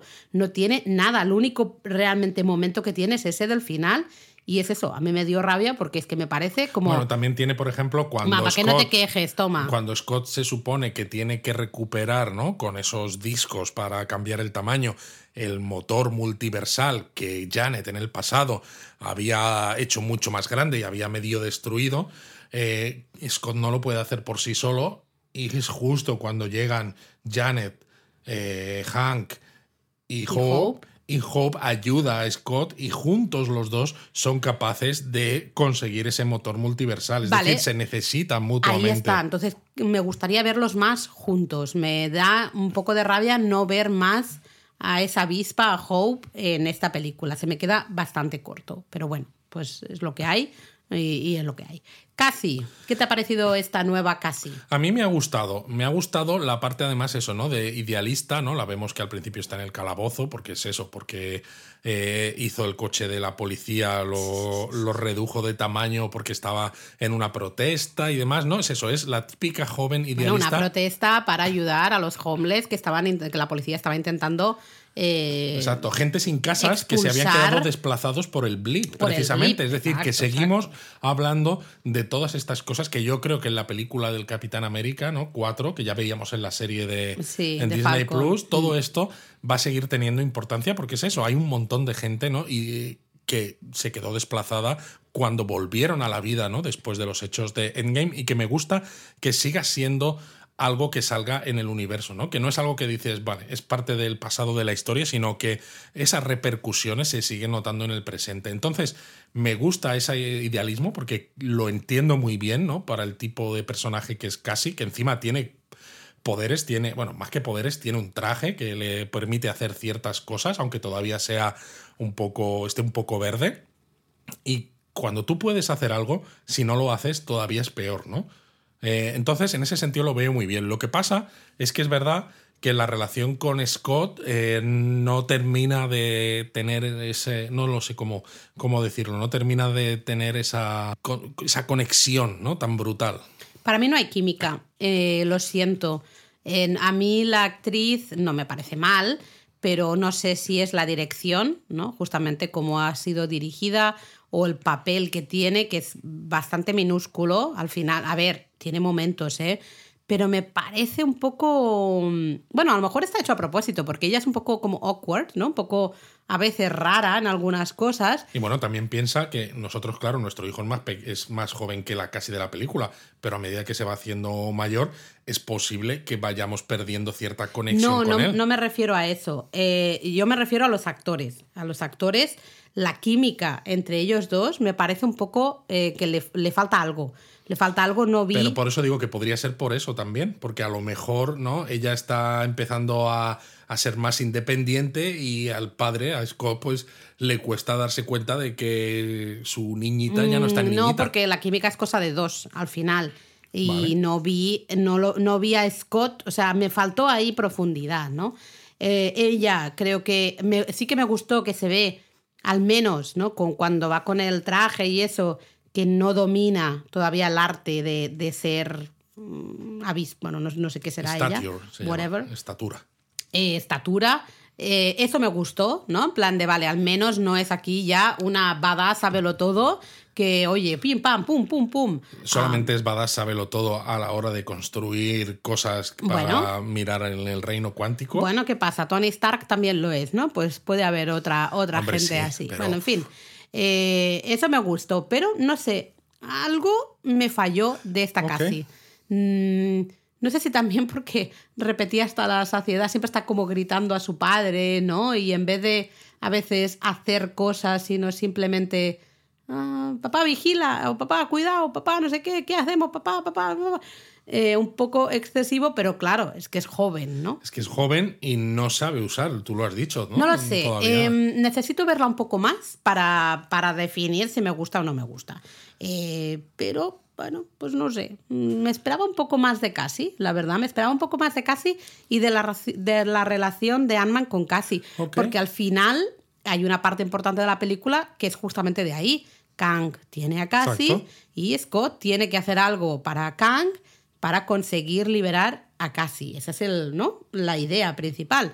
Eh, y en cambio, como me faltaba un poquito de química, Es que no fíjate. sentí que realmente, no, no sentí como el dolor o los nervios o la tensión un poco de ese momento. Pero yo creo que es parte también del desarrollo de la película y me intento explicar, porque es verdad que cuando están prisioneros, ¿no? Y Kang está, digamos, maltratando a Cassie para obligar a Scott a que recupere este mo- motor multiversal de, de su nave, eh, dices, jolines, necesito sentir esa conexión, necesito sentir ese miedo de Scott ante lo que le pueda pasar a Cassie. Pero precisamente como al principio de la película, ¿no? Ya vemos que Scott está totalmente al margen porque casi ha hecho cosas con sus abuelos, ¿no? Pues con Hank, eh, con su madrastra, entre comillas, con Hope, y como que Scott no se entera de nada. Entonces, claro, si ese Scott al principio de la película, ¿no? Tuviera una relación con Cassie como la que tenía Scott con Cassie en las películas anteriores, ¿no? Que estaban en casa, pues ah, jugaban juntos, se abrazaban y todo eso, pues cuando luego tienes ese momento en el que están prisioneros de Kang, yo creo que te encaja mucho más, ¿no? Como al principio Scott está un poquito al margen, entonces sientes que esa casi de después eh, no te transmite la idea de, oh, es que Scott se siente de- totalmente con miedo ante lo que le pueda pasar, porque ya has notado que está un poquito fuera de, de Puede onda. ser, puede ser, puede ser. Eh, Janet, A mí Janet, los dos, Janet y Hank, me, me gustan yo mucho. también. Queremos más. Yo quiero una película de estos dos. Mira lo que te digo. Y mira, ya. me gusta mucho además que la película explore en mayor profundidad el personaje de Janet, porque Sí. al final había sido muy secundario, evidentemente, en la segunda de Ant-Man, porque estaba ahí prisionera en el, en el reino cuántico. Y me gusta saber eh, qué pasó en esos años y cuál fue su relación con Kang, qué hizo, cómo sobrevivió. eh, no sé, Bueno, creo que encaja muy bien. pers- personajazo, perdón, que no me salía la palabra, eh, porque cuando se da cuenta de lo que supone, ¿no? Liberar, ayudar a liberar a Kang. Exacto, ella se sacrifica y dice, bueno, pues- Sacrifica y sacrifica su futuro con su hija Totalmente. con tal de mantener a, A Kang Kang, dentro. en el reino cuántico. Ostras, eso es tremendísimo, ¿eh? No me extraña que la señora esté un poquito, pues, al final tocada también, porque, claro, eh, realmente es, pues eso, mm, cortarte todas las oportunidades, toda, la- toda opción a volver a ver a tu hija eh, por evitar que este personaje Kang salga por ahí, ¿no? Y, y se- siga cargando mundos. Exacto. Y me gusta mucho Hank, porque tú decías, ¿no? Que en las primeras películas parecía más gruñón, y es verdad que lo es porque, claro, la relación que tiene con Scott al principio es simplemente pues una relación negocio. de negocio, entre comillas, efectivamente, de, Sí, de te necesito necesito. que alguien haga esto porque no quiero que mi hija se ponga en peligro. Eso es. Scott me da un poco igual, y precisamente, ¿no? Cuando Scott y Hobbs se enamoran, es como, no puede ser que este tío es un desastre, ¿no? Y lo quería solamente para robar cosas, ¿no? El traje de Ant-Man y luego, pues, el. shit. Exacto. Entonces, me gusta mucho porque tiene un giro tremendo, o sea, se ha vuelto abuelo, porque al principio le ves que sí que tiene esa, esa conexión con, con Cassie, que a veces no la ves con, con Scott, pero yo creo que está buscado a propósito, ¿no? Porque es eso, porque el abuelo al final, él no tiene que educarla y también como abuelo, pues le consientes muchas más cosas, eh, le enseña cosas, le, deja cosas. Que, que, monte, ¿no? Ese telescopio o lo que sea. Totalmente. Entonces, me gusta mucho porque se le ve mucho más relajado, ¿no? No se siente intimidado por la presencia de Scott, no se siente intimidado por no ser el el Ant-Man clásico, sino que, bueno, pues Pero luego tiene detallitos muy guays, porque cuando le dice a Scott. Eh, como, como, escribió un gran escritor, ¿no? Exacto. Eh, hay que. No, recuerdo la frase ahora. No, pues eso, hay que crecer, ¿no? O algo así. Sí, o hay que. O hay que eh, cuidar a los pequeños o algo así, no me recuerdo, ¿no? Algo así. Y claro, ves a Scott que dice, has leído mi libro. ¿Te pues claro que me he leído hasta la última puñetera palabra. Ah, pues a mí esto maravilloso. Porque la es conversación eso, porque cambia la relación de, Scott con Hank, ¿no? Que al principio había sido un poco más tirante. Entonces me parece precioso el cambio que le, que le dan al personaje de Hank y a que pese a todo eso tenga esa entrada al final de la película con las con las hormigas, ¿no? Es decir, Perdón por haber tardado Perdón un poco. Eh, por el retraso, ¿eh? Pero es que son muchas hormigas. Pero claro, también bueno, es eso. Yo aplaudiendo Michael Douglas es que está, está tremendo, porque sale relativamente poquito. Muy poco, pero, pero ves, ahí se ve eh, muy poco. No sé si es el propio actor, que claro, Michael Douglas, no podemos comparar a la pobre chiquita que hace de Cassie. Eh, que bueno, creo que en Estados Unidos es relativamente famosa también, pero evidentemente no es lo mismo, no tiene las tablas que tiene Michael Douglas, pero a mí me da la sensación de que él es sabe sacarle el máximo provecho a las pocas escenas que tiene. Tampoco seas injusta, porque a Michael Douglas lo hemos visto ya en las otras películas de Ant-Man y precisamente hemos visto la evolución del personaje, porque claro, casi la hemos visto también, pero la hemos visto De, muy niña, la hemos visto de intermedio y claro, ahora la vemos de joven adulta, ¿no? Entonces realmente es la primera vez que vemos a esta casi. No, no, por eso digo, creo no que quiero... no es no quiero comparar, pero realmente se notan las tablas que tiene el actor de saber sacarle el máximo provecho a los ah, pocos minutos que tiene de, en pantalla, ¿no? Brutal. Y ese final con las hormigas. A mí me encanta. Maravilloso. Y claro, pues tenemos que hablar ahora de, la estrella, un poco, de Kang, ese Jonathan Majors que habíamos visto al final de Loki, en la serie de Loki, el que espera. Aquí es ya Kang, el conquistador con un traje que recuerda al traje de los cómics, que dices, joder, qué bien está hecho, ¿no? Qué bien está encontrado la adaptación a película, me, me encanta. Y además me encanta porque siempre habla con calma, como si mm. tuviera todo el tiempo del mundo, porque claro, lo tiene, porque ha visto todo el tiempo, porque lo ve todo al mismo tiempo, siempre está ahí, ¿no? Y entonces me parece brutal. Y me parece también brutal no solamente esa calma, eh, porque esa calma transmite mucha más amenaza que si fuera, estuviera gritando todo el tiempo o no. Y me parece también interesante cuando dice que no sabéis lo que se viene y me necesitáis. Y, le preguntan, ¿y qué es lo que se viene? Y él dice, muchos como yo. ¿no? Muchos o yo. como yo. Sí, sí, no. Eh, me, me, A lot of me o algo así, creo que decía algo. Mm, sí. Eh, a mí me ha, me ha, gustado mucho. Ya mira que el personaje en el, el que, eh, el que espera, creo que era, ¿no? El Loki, em, se hacía un poquito demasiado pesado, porque es como, señor, cállese ya. Él y su monólogo, ¿no? está, está solo al final del tiempo, ¿no? Pues eh, llega gente y dices, hombre, mira. Me ha gustado muchísimo. Estoy súper de acuerdo contigo y lo comentamos nada más salir del cine. Que yo dije, es que da miedo porque le ves súper relajado al tío. Em, muy badass, pero sin ser histriónico, sin tener que estar gritando, haciendo ciertas sonrisas. Al final, Thanos también, ¿por qué daba miedo? Porque era relativamente parecido. El problema de Thanos es que visualmente, pues era un mazacote, ¿no? Y ya solo con eso ya te puedes pensar que da. Me gusta en este sentido, exacto, que no es un. Aquí no hace con captura de movimiento, ¿no? No es una imagen que súper superpones a pues, la captura de movimiento de un actor real, sino que es el propio actor. y claro, esa interacción, esa interacción con el resto de personajes a mí me, me, produce escalofríos. Es que de verdad, porque dices, es que no está gritando, no está ni levantando la voz, no está eh, con sonrisas de estas extrañas, es un malo que dices, es que tiene que ser muy malo para comportarse así. Y además me encanta, por ejemplo, en ese flashback que tenemos cuando está con Janet y están trabajando en recuperar la nave y lo consiguen, que es esos que tú decías que no habías visto del todo bien, ¿no? cuando Janet se asusta que es curioso porque le dice, eres un conquistador, has matado, has destruido multiversos, has matado a trillones de personas y tal. Y él le mira súper calmado y dice, no, al tuyo no. ¿No? En plan de, vamos, yo te he prometido que volverás con tu hija, que te sacaré de aquí y al tuyo no lo mataré precisamente por la ayuda que me has prestado.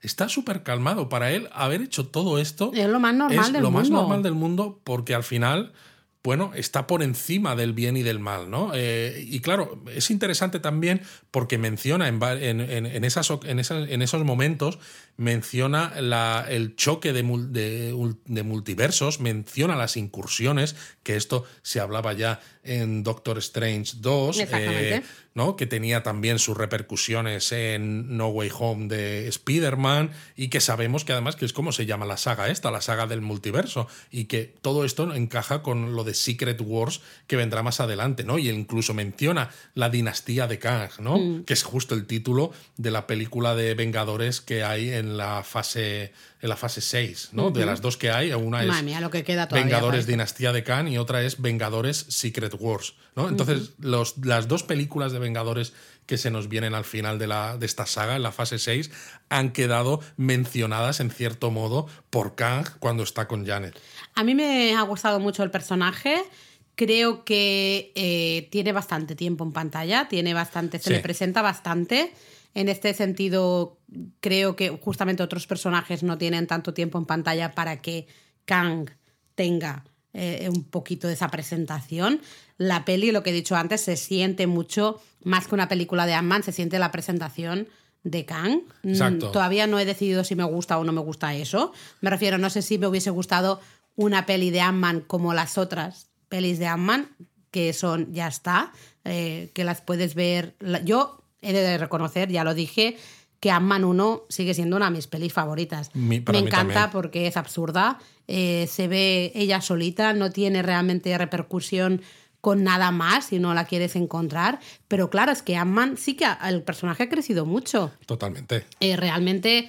Eh, es ese personaje que sale ¿no? del Quantum Realm. Y, acabas pillando cariño, además. Claro, y además es el que pone en movimiento eh, toda la acción de, de, al final Endgame, ¿no? Entonces. Totalmente. Sí eh, que. Claro. Fíjate que sí que. Pero no sé si me hubiese gustado a lo mejor una película un poco más en la que eh, hubiésemos podido ver a Ant-Man, pero a la vez no sé si hubiese sido demasiado repetitivo, porque dices, bueno, ya hemos tenido la una presentación, la dos un poco ah, profundizando en ese personaje. Bueno, yo creo que esto lo comentaba el director y creo que el propio Kevin Feige y demás, ¿no? Que querían hacer juntar eh, la mayor amenaza que va a haber en la, en la saga del multiverso, que es Kang, con el Vengador digamos, más ridículo, ¿no? El que es, tiene, no tiene poderes propios, pero que encima es que su poder es hacerse pequeñito y ya está, ¿no? Oye, y, eh, mm, usa hormigas para hacer cosas, eso mola un taco. Totalmente, pero bueno, eh, entonces en ese sentido, pues evidentemente había que equilibrarlo de alguna manera,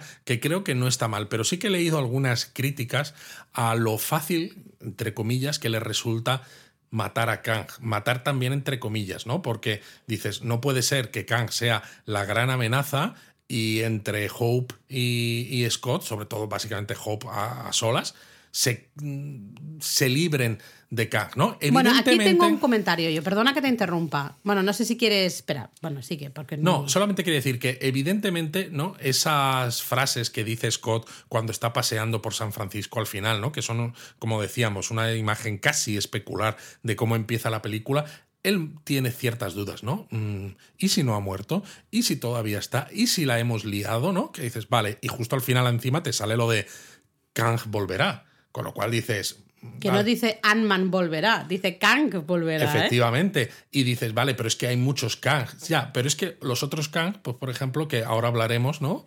Eh, reciben otros nombres. Eh, y vale, es el consejo de los Kang lo que vemos al final. Pero yo creo que el Kang icónico, el Kang normal, es el que vemos en esta película. Con lo cual, ese Kang tiene que estar vivo y tiene que volver a salir. Pero me. No sé. Para mí, creo que hubiera encajado más con el tipo de personaje que es Kang y con lo poderoso que es que realmente hubiese derrotado a los héroes. Para mí también. De hecho, al comienzo de la película vemos un Kang casi a lo Darth Vader, ¿no? haciendo ciertos movimientos y cargándose a gente casi con, con movimientos o con, no sé, de poderes mentales, no sé cómo decirlo, ¿no? O sea, lo ves como muy poderoso de, madre mía, ¿esto cómo lo vas a ganar?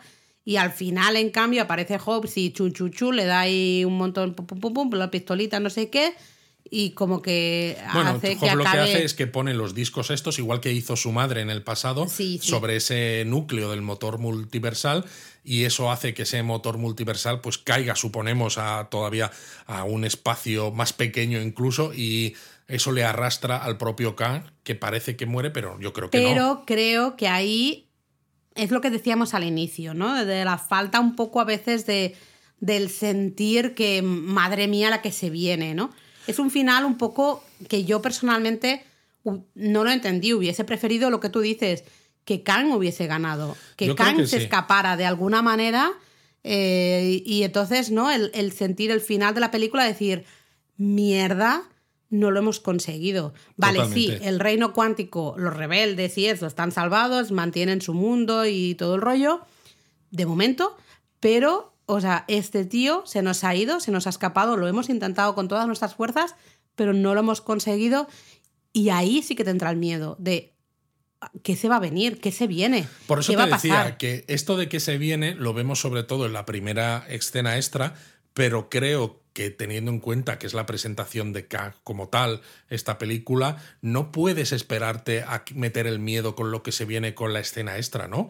Eh, que sí, que es verdad que encaja con lo que dice Kang, lo que yo he comentado antes, que le dice a Janet, ¿no? De si yo no salgo de aquí, vais a tener un problema con lo que viene, ¿no? Entonces... Y no porque Kang vaya a ayudar al universo, ¿no? Con todo lo que se viene, sino que él quiere ayudarse a sí mismo, ¿no? Y dice, bueno, pues si alguien se beneficia, pues ya está, ¿no? Porque él es eso, es muy pragmático y muy egoísta en ese sentido. Pero a mí que Kang este desaparezca, por mucho que te diga luego Kang volverá, que Scott muestre esas dudas, etcétera, a mí eh, el final me deja un poquito. A mí Nah. también creo que hubiese sido mucho más poderoso, mucho más, ¿no? De, y, y mucho más de acabar y sentir ese miedo que se ha intentado ¿no? transmitir durante toda la película si él eh, hubiese conseguido escapar, ¿no? O salir de ahí Totalmente. de alguna manera por sus propios medios, usando, yo pensaba, va a usar ese mismo portal que están usando ellos, ¿no? Para entrar y salir del reino cuántico. Yo, mientras estábamos viendo la peli, pensaba realmente que, que, que- que él iba a salir. Mm, Es un poquito como, no sé, no te lo esperas que acabe como bien, entre comillas, ¿no? Exacto. Han derrotado al malo, un malo que era supuestamente muy malo, Muy lo poderoso. derrotas, exacto, porque lo has visto al principio, es que al principio da miedo. O sea, yo no sé qué hace, hace ahí como el, el show que este del Darth Vader casi, ¿no? Me refiero, va por ahí, pum, pum, pum, pum, lanzando a gente, volando, no sé Bueno, qué. también es un poco lo que dicen al final, que si todos los que viven en este reino cuántico, en este microverso, atacan a la vez, por muy poderoso que sea, no puede con todos al No, mismo y tiempo. entiendo que tampoco está en el top de su poder, ¿no? Porque le falta parte de su poder, porque al final, por lo que yo entiendo, el poder de Kang es especialmente también todo ese toda esa la armadura que tiene y todo el, la, la nave esa, digamos. Claro, pero en el final, cuando ya ha conectado ese motor ¿no? a, a la nave y ya es capaz de escaparse de ahí y salir al mundo normal, por así decirlo, pues dices, "Ujú, Así que bueno, veremos qué pasa con eso. Supongo que nos lo explicarán cuando vuelva a aparecer. Nos explicarán realmente, a lo mejor este movimiento hay más de lo que pensamos en este tiene, movimiento. tiene que haberlo claramente, ¿no? Porque además todo esto encaja con las escenas postcréditos, que en este caso hay dos, una en mitad de los créditos y otra al final de ellos, que a mí me han parecido interesantes y curiosas, porque además la primera escena postcréditos sale un trío de Kangs al principio, ¿no? Que además todos, claro, lógicamente, interpretados por Jonathan Majors. Y me ha gustado porque ya decíamos en qué esperar, ¿no? Hablábamos un poco del personaje y de los diferentes personajes que interpreta en los cómics, porque claro, está en muchos momentos del tiempo, porque uno de ellos es Ramatut, el faraón, ¿no? Claramente es Ramatut. Eh, Y dice uno, ¿estás seguro de que está muerto? Hablan del Kang al que han exiliado, ¿no? El que, que, es el que ha salido en la película, ¿no? Y dice, si no fuera cierto, no os habría llamado. Y eso lo dice otro Kang que yo creo que podría ser el, el Centurión Escarlata, aunque aquí sale con una armadura más o menos azul, pero podría ser. Y entonces aparece un tercero que tiene toda la pinta, ¿no? porque tiene como un, un casco así elevado muy grande, que parece muchísimo a Immortus, el de los cómics. ¿no? Aunque el Immortus en los cómics, lo que decíamos en el Donut de que esperar, estaba ya un poco al margen de toda esta necesidad y toda esta eh, este deseo que tiene el Kang de conquistar el universo, ¿no? Pero bueno, aquí parece que todavía lo tiene. Y sobre todo es interesante porque dice, están empezando a tocar el multiverso. Y continúa diciendo, vamos a dejar de perder el tiempo porque ya vamos tarde, ¿no? Y uno de ellos le pregunta, ¿a cuántos has llamado? ¿no? Se ve como una especie de anfiteatro o algo, y este Immortus dice, a todos nosotros, ¿no? Y se ven como portales eh, que se abren y van apareciendo diferentes Kangs en la arena, pero luego también en las gradas hay, está todo lleno de variantes de Kang, ¿no? Que sí, pero yo lo que no entendía ahí es por qué gritan como si fueran macacos. Bueno, porque... ¿Qué les pasa? ¿Qué, O sea, ¿qué son esos Kang? ¿Qué, qué, carajo? Yo no entendí nada. Yo estaba en plan de, ¿pero qué es esto? Todo esto encaja con el consejo de Kang, ¿no? Que sale en los cómics, que son muchos Kang que están poniendo como... En, eh, están enjuiciando muy, al Kang, muy nuestro. Muy Kang y muchos Kang. Exacto, que están enjuiciando al Kang que no te conocemos. Ríes nunca, no te ríes no nunca, me río. chistes. Entonces, el hecho de que este Immortus, ¿no? uno de los tres que salen, diga que ya van tarde y que no pueden permitir ¿no? que los seres humanos o que el resto no estén tocando el multiverso, porque eso pues supongo que supone una amenaza para ellos, hace que hayan decidido atacar, que es un poco la advertencia del can de la película, ¿no? De lo Mm. que se viene, se viene todo esto. Y yo creo que están como macacos, como dices tú, porque por fin van a mostrarse a los Jedi. Ah, no, que eso es de otra película, ¿no? Porque por fin van a mostrarse al resto de los universos y van a dominarlos a todos de una vez por todas. One ring to rule them all. Eh, one Kang to rule them all. Entonces yo no creo sé, que es un poco yo eso. eh, me quedé un poco a cuadros con esa escena. Eh, dije, ¿pero esto qué es? O sea, mm, no entendía nada. No, todos esos gritando como locos, no como locos, como monos absolutos. Bueno, a mí me porque dejó les bastante están, fría. les están llevando a la guerra, ¿no? A mí me dejó bastante fría, lo siento. Pues a mí me ha parecido muy chulo. En cambio, la segunda escena post créditos, maravillosa, ¿no, Luis? Maravillosa para ti. Porque a mí, por ejemplo, eh, vale, sirve como teaser, ¿no? De la segunda temporada de, Totalmente. de Loki. Sí. Porque efectivamente vemos a Loki, pero primero vemos a otra vez Jonathan Majors eh, hablando a una audiencia que dices, "Mm, parece como los principios de la expansión de Estados Unidos hacia el oeste. De hecho, el personaje que interpreta aquí es Victor Timely, que también sale en los cómics, es otra versión de Kang, ¿no? Que dice el tiempo lo es todo, ¿no? Eh, moldea nuestras vidas y quizás nosotros podemos moldearlo.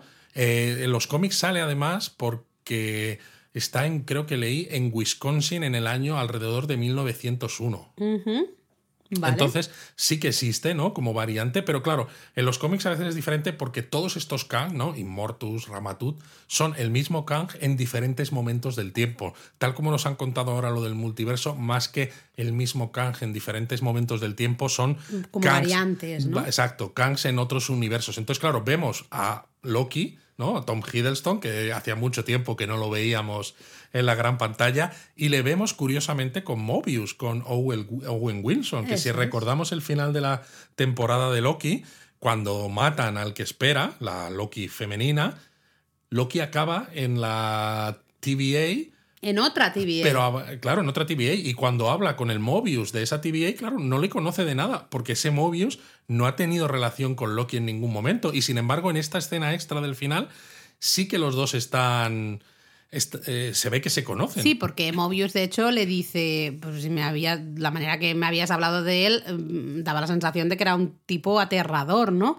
Y Loki, ahí súper serio, dice, lo es, ¿no? En plan de no te dejes Es como engañar. si eh, Loki hubiera pasado un tiempo en esa TVA que recordemos que tenía estatua de K. Ahí está. Loki hubiera aprendido sobre K y hubiera dicho, la leche, este tío da miedo, y tengo hubiera que vuelto volver, a tengo su que conseguir volver a mi universo para eh, ver qué podemos hacer con, bueno, e, esta, esta variante, ¿no? Esta rama del, del tiempo, ver cómo podemos ahí prunearla, que decían en, en, la serie de Loki. No sé, a mí esta me gustó mucho porque es verdad que es un teaser absoluto de la segunda temporada de Loki y yo la segunda temporada de Loki tengo muchas ganas de Yo ver. también, pero te digo, a mí la primera me gusta porque al final es un teaser también de Vengadores Dinastía de Kang, ¿no? De todos esos Kang que van a atacar el multiverso Sí, pero y que no no te- va a bastar con los Vengadores de la Tierra, va- vamos a necesitar a los Vengadores de nuestra Tierra, los Vengadores de otras tierras, vamos a necesitar a otros superhéroes que estén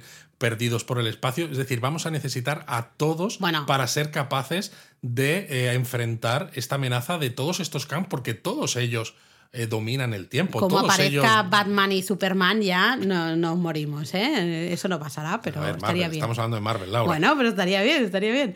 Bueno, no, Batman no, que a mí no, ya sabéis que no me gusta. Em, ¿Qué iba a decir? Se me ha ido ahora justo. Ah, sí, pero eh, el- a mí esa escena, la primera escena post créditos, es que me da un poco de vergüenza ajena. No sé si está hecho a propósito, pero es como demasiado estriónica. Es demasiado. Tal como están ahí todos comportándose como, como animales. Eh, Pero no es como animales. Me da como vergüenza, A ver, no Laura, sé. tú cuando tienes un ejército, ¿qué es lo que haces? Les dices, bueno, mira, eh, luchas contra estos. No, ¿no? Tú lo que intentas es convencerles Pues eso. de la necesidad y, se- y que se pongan todos súper contentos de Como que van a ir al ataque. Pues eso, pues es un poco eso. O sea, Mm. los tienes ahí convencidos de atacar a ese universo precisamente porque no quieren que el resto del universo No, dice, sea capaz de están tocar el gritando como macacos. Yo eso no lo entendí. A mí esa escena, yo lo siento, pero me quedé en plan, bueno, Luis ya me la explicará, me la ha explicado, vale, pero la sensación es la misma de qué, qué carajo es esto. O sea, ¿por qué están ah, gritando de esta manera y comportándose de esta manera? Ya te lo he explicado. Ya, ya me lo has explicado, pero yo sigo sin, bueno, pues sigo sin verlo. Ya está. Eh, entonces, para ir acabando, eh, después de revisar un poco así la peli, ahora que la hemos meditado, pensado un poco más, ¿ha cambiado tu sensación de la película? ¿Qué nota le No, pones? Me sigue gustando, pero quizás me parece que no es tan perfecta. Ujú. O sea, ¿Te atreverías a ponerle una nota? quizá un seis y medio. Uh, qué durillo eres, ¿no? Sí, soy un tipo duro. Ostras. Yo no sé si me atrevo a ponerle nota. Creo que Entonces, tengo... ¿por qué me lo preguntas a mí? porque sabía que tú sí que lo harías. Yo a lo mejor, fíjate, un seis y medio me parece, no sé, muy bajito, ¿no? Bueno, vale, un siete. venga. Vamos a ponerle un 7. Vamos a Vale. ponerle un 7 y vamos a masticar un poco, ¿no? Y luego ya, eh, cuando la volvamos a ver, pues a lo mejor nos cambia también la percepción un poco, no sé.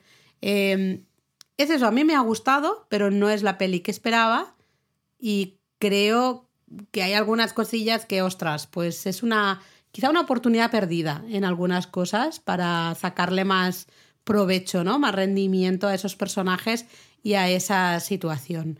Pero, pero en general me ha gustado, yo me lo pasé bien en el cine, que es de lo que se trata también, porque a ver, no, a ver, eso sí, pero. es que no estamos como- aquí viendo No, claro. películas que se supone que son ahí Shakespeare, no. Pero si nadie dice eso, Laura, lo que pasa que tal como se planteaban las cosas, además, principio de fase, eh, presentación de Kang, la gran amenaza y todo eso, yo pensaba que eh, las, no sé, las circunstancias serían mucho más amenazantes para Mm. la vida, ya no solo de los protagonistas, sino de todo el universo, ¿no? Y que no se iba a quedar prácticamente en una escenita al final, ¿no? Totalmente después de los créditos, eh, porque es eso. Al- eh, si, si te quitas las escenas de los créditos, básicamente la película empieza y acaba y dices, vale, todo ha quedado resuelto, todo ha quedado bien, pues ya está, todo, todo. Creo que le hace un flaco favor el tema de que se haya usado, ¿no? Diciendo, eh, esto es el comienzo de fase, vamos a conocer al malo malísimo que va a estar con nosotros, va a ser un malo peor que Thanos, bla, bla, bla, bla, bla. Creo que es meter un montón de presión eh, a una película y hay que saber también ver la película como película. Eso sí. Y ya está, la película la analizamos como tal. Y bueno, también es verdad que a veces sobreanalizamos las cosas. Le intentamos buscar eh, ahí un montón de detalles, Lo que un pasa es montón que, de claro, cosas. igual Kang es más malo que Thanos, no solo por su dominio del tiempo, sino porque existen muchos Kang. Porque al final, si tú piensas, Thanos cuando tenía el guantelete con las seis gemas del infinito, es que simplemente con un chasquido Ya está. podía destruir la mitad de la vida del universo o de todos los multiversos. Podía hacer lo que quisiera, vamos. Entonces, claro, para mí eso es que es difícil de, de superar, ¿no? Entonces, la manera de que seas más malo cuando no dejas de ser una persona, porque Kang al final es humano, lo único que es un humano en un momento de la historia eh, que tiene mucha más tecnología, mucho más avanzado, ¿no? Y consigue ese eh, dominio del tiempo, pues claro, es precisamente que haya muchos Kang, porque entonces es cuando es una amenaza, no solo por lo que puede hacer, sino por la cantidad de ellos que hay. Porque es que si no, eh, ¿qué puedes poner como personaje único que sea todavía más poderoso que Thanos con el guantelete? Es que prácticamente, eh, es que no, no, no creo que haya mucha cosa. Una pregunta antes de acabar, perdón, que me ha venido ahora a la cabeza. Es muy absurda, ¿eh? Te, te aviso ya, muy absurda. Pero el final, ah, ¿tú crees que vuelven exactamente a su mismo universo? ¿O puede ser un universo diferente? Porque, Pues claro, me, lo, me- me lo estaba preguntando desde, desde a mí ayer. me sorprendió, uno, lo que estábamos hablando de eh, el señor de la cafetería ya dice, ah, no eres Ant-Man, sino, o sea, no eres Spider-Man, sino que eres el Es otro el bicho. bicho, el ¿no? bicho. El otro bicho. Eh, Que le y cobre ya- 12 dólares. 12 dólares, que dices, Vale que ha habido inflación, pero jolines, un café del Starbucks de tamaño normal no cuesta 12 no dólares. cuesta Bueno, 12 no- dólares. Yo hace mucho tiempo que no voy a Starbucks, pero vamos, 12 dólares no cuesta. Eh, y luego, cuando se encuentra con el jefe de Baskin Robbins y Que- dice que ha hecho él el pastel, que hacía un montón de años que no hacía un pastel. Exacto, sí, hay cosas que, que a mí me escaman. De Son hecho, como raras, en son esas, cosas raras. En esas escenas, yo estaba esperando que cuando Scott está caminando por las calles de San Francisco, que la gente que se encontraba, que se encontrase a un Jonathan Mayors que hiciese de otro. No Hostia, sé. qué bueno hubiese sido eso. Sí, ¿eh? no, no lo sé, pero no, no salió y me quedé así. Pero yo sí que pensé, digo, ¿a dónde han salido estos? Porque además son escenas que dices, ¿por qué nos las ponen al final ahora de la película? Eh, cuando es una película relativamente corta, como decíamos, que a lo mejor en algunas otras cosas como que les falta desarrollo, eh, que podrías haber cortado toda esta parte final de la película. Totalmente. Y en cambio la dejas exactamente por qué o para qué.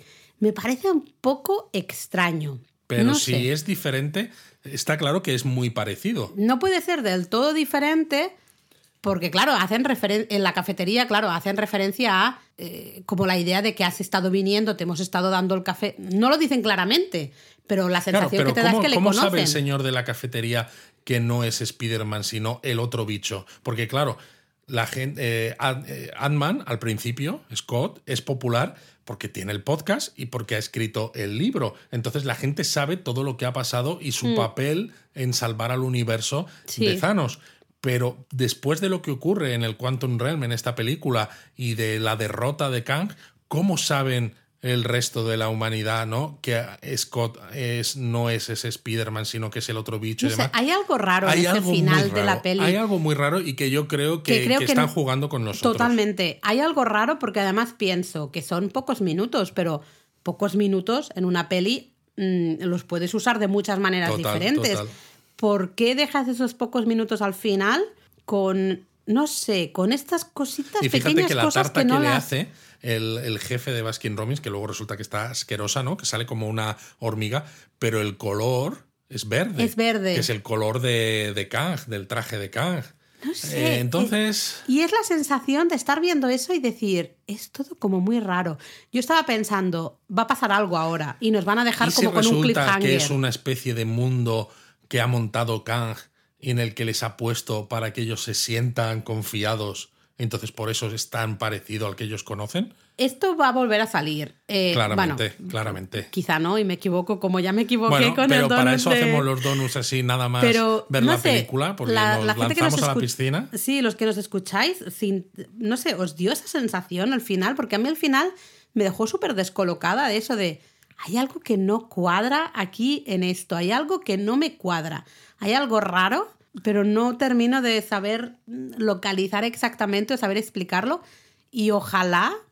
eh, Y que acabe poniendo Kang volverá, ¿no? Cuando encima tienes estas que es la peli de Ant-Man. Sí, es, eh, yo creo que están en, no sé, que están atrapados y que Kang al final no es el que ha sido derrotado, sino que han sido quizás ellos Ojalá, derrotados. ojalá sea así, porque entonces cambiaría mucho, creo, nuestra El- opinión de la película. Pero también hay que tenerlos muy cuadrados para hacer la película así que parezca, ¿no? Que la gente lo pueda criticar porque pienses, han derrotado con facilidad a Kang, no puede ser. Al final no Y era que te tan, des- ¿no? Y que te des cuenta varias películas después, ¿no? A lo mejor ya en la fase 6, vi- imagínate que en realidad todo lo que tú creías que era el final de esta película era diferente.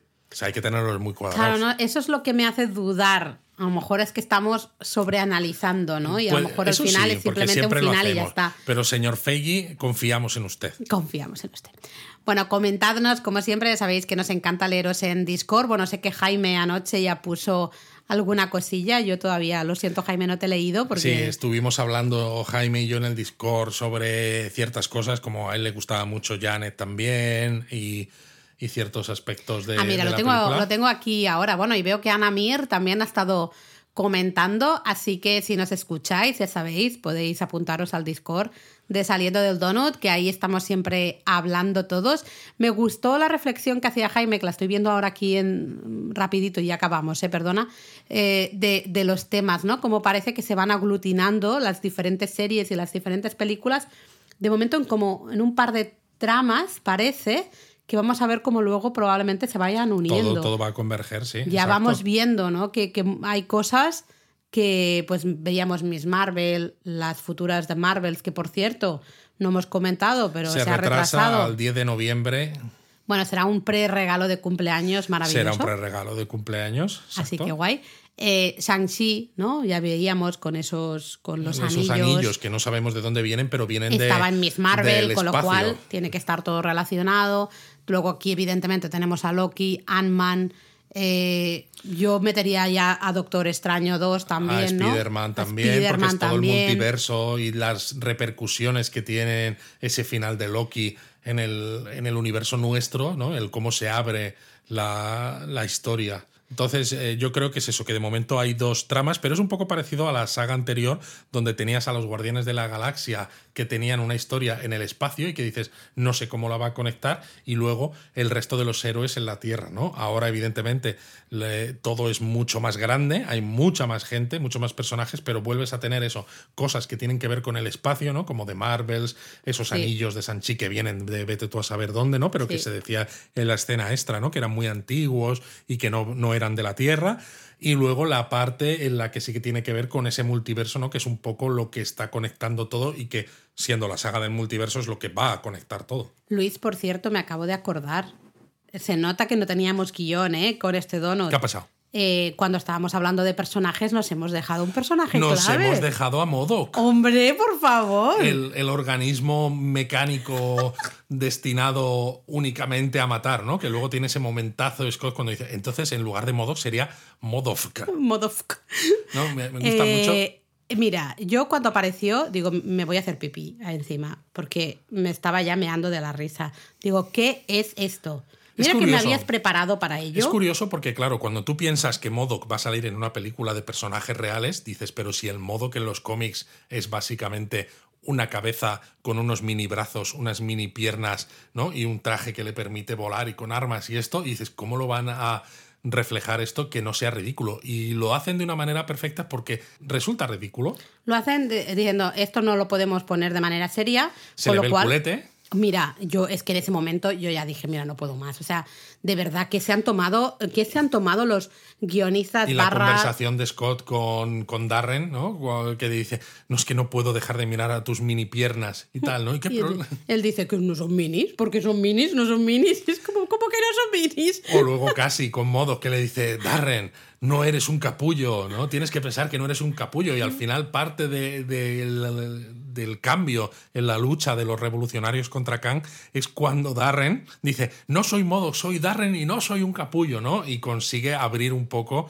una puerta en esa cúpula de energía que Kang estaba usando para protegerse. Que a ver, creo que hay que entender que Darren, ya lo vimos en la, en la peli, la primera, de Ant-Man, es una persona con problemas, problemas mentales graves. O sea, Exacto. tiene, tiene problemas. Entonces no me extraña que ahora, que es una cabeza, básicamente, eh, pues siga teniendo ciertos problemas también y siga siendo. Pero un al poco final extraño. se vuelve bueno y me hace gracia porque le dice.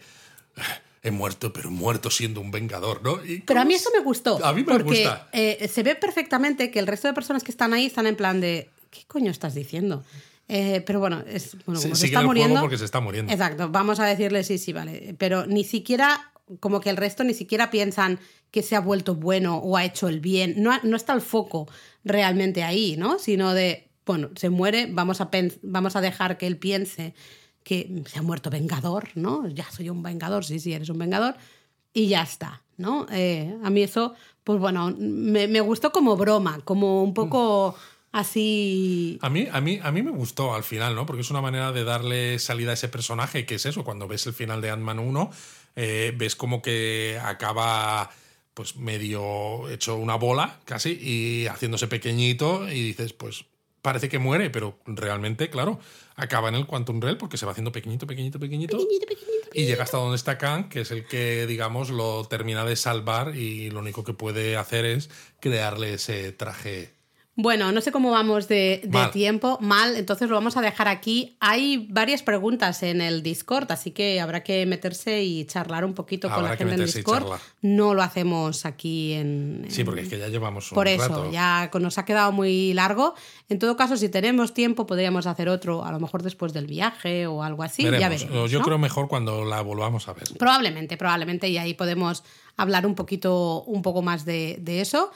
Seguimos esta conversación en Discord. Ahora nos ponemos aquí a contestar a, a Jaime y a Ana, que son los que veo que están más activos esta mañana.